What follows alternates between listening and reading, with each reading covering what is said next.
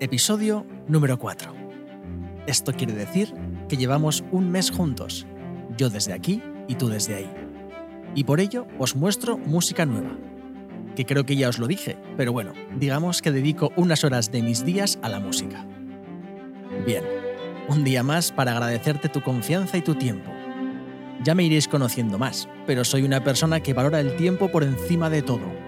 Para mí tiene un valor incalculable, dado que es limitado e irrecuperable. Por lo tanto, gracias. Desde que era adolescente he sido una persona muy observadora. Siempre me he planteado por qué diferentes personas con la misma edad, educación y forma de vida obtenían diferentes resultados educativos.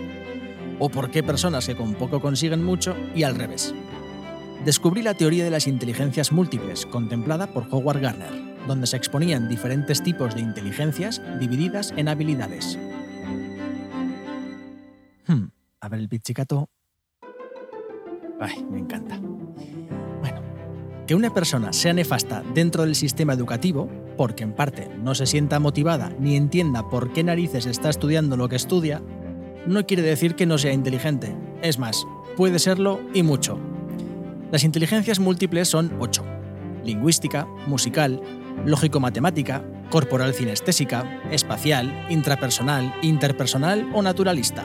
Podéis encontrar mucha información en cada una de ellas tecleándolo en Google, que eso podría entrar dentro del talento también. En esta breve introducción me gustaría aclarar que el talento e inteligencia no son lo mismo, al igual que ser listo e inteligente tampoco. Por lo general, se malentienden y malusan estos conceptos, por lo que, antes de seguir, concretemos unas pautas. Digamos que la inteligencia está orientada a la capacidad para aprender, para comprender diferentes materias con facilidad o para pensar a largo plazo. El talento está más orientado a una habilidad o una aptitud que surge de manera natural. Con la inteligencia comprendo, analizo y asimilo y con el talento alcanzo un objetivo. La mente es altamente poderosa y para ello, en Mentes Peripatéticas la analizaremos de un extremo a otro y sobre todo descubrir de todo lo que es capaz. ¿De verdad que no te emociona ni te motiva alcanzar tu mejor versión? ¿Conseguir el máximo de tus capacidades? Bueno, pues entonces comencemos con el talento. Bien, quiero empezar con una frase que jamás se me olvidará porque me parece tan increíble que me apetece arrancar con ella. Vamos allá.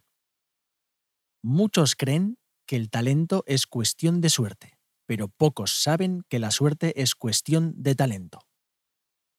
No me preguntéis de quién es porque no tengo ni idea. Como también tenéis talento, tecleadla en Google y lo encontraréis. Vale.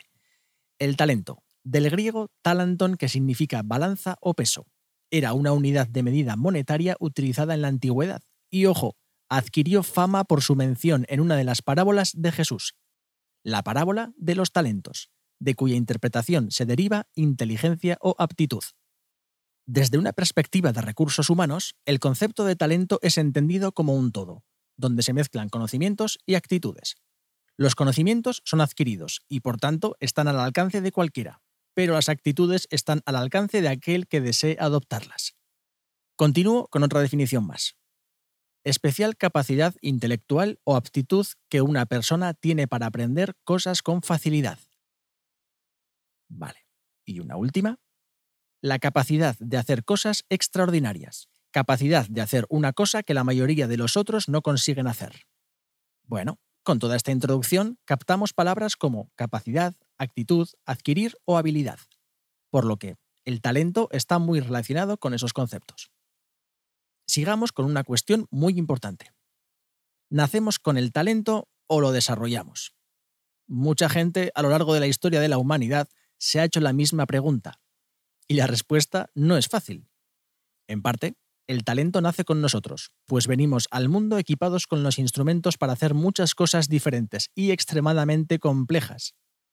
Nacemos con la capacidad de ver, sentir, movernos, comunicarnos, memorizar, aprender, construir cosas, tocar las narices, un poco de todo. ¿Has pensado cómo sería tu vida si fueses una planta o una hormiga? Más allá de estas grandes diferencias, también hay desigualdades entre las personas.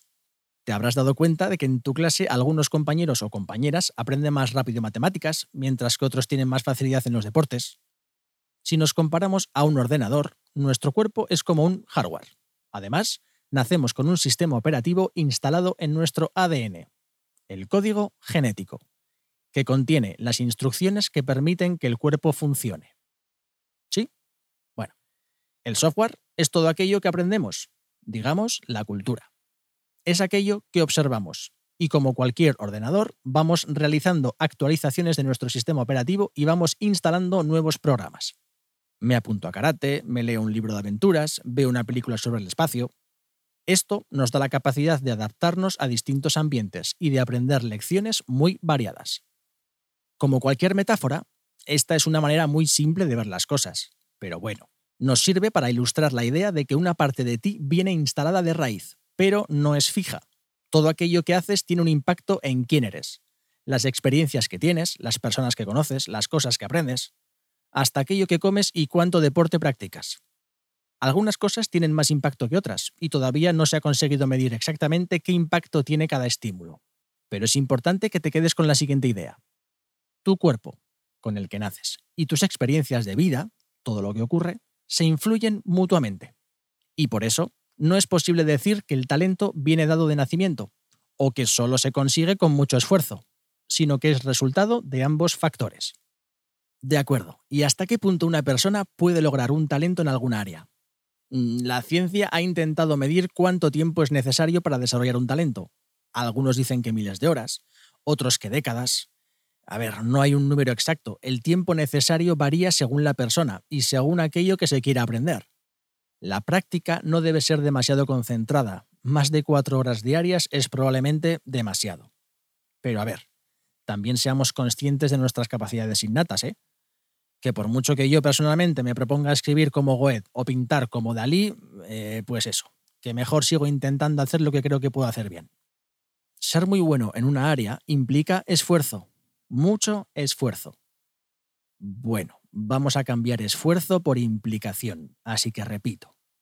Ser muy bueno en una área supone implicación, mucha implicación. Quien bate un récord es porque en años anteriores, tras intentarlo cientos de veces, lo habrá logrado prácticamente un 1% o 2% de veces. Por lo que, cuanta mayor implicación, mayor intento. Y a mayor intento, mayor capacidad de logro. Sencillo, ¿no? Vayamos concluyendo. Podríamos decir que todo el mundo nace con talento, pero no todo el mundo tiene la oportunidad de desarrollarlo. Por lo tanto, es una cuestión de oportunidades, no de capacidades. Por ejemplo, un niño que nace en un campamento de refugiados de Pakistán, cuya mayor aspiración es sobrevivir un día más, diríamos que tiene talento si a lo largo de toda su existencia no tiene la oportunidad de desarrollarlo. Ahí os dejo esa reflexión. En definitiva, una receta aproximada para desarrollar un talento es escoger algo para lo que tengas una inclinación natural, que te guste o que tengas alguna facilidad en hacer, y dedicar miles de horas a lo largo de varios años para mejorar lo que supone mucha motivación y disciplina. Desarrollar un talento implica hacer sacrificios, como pasar menos tiempo jugando o viendo la televisión. Pero si es algo que realmente quieres hacer, seguro que merece la pena. Busca para encontrar aquello que te haga diferente. Desarrolla eso que te hace diferente para destacar entre todo lo diferente. Un abrazo y hasta la próxima.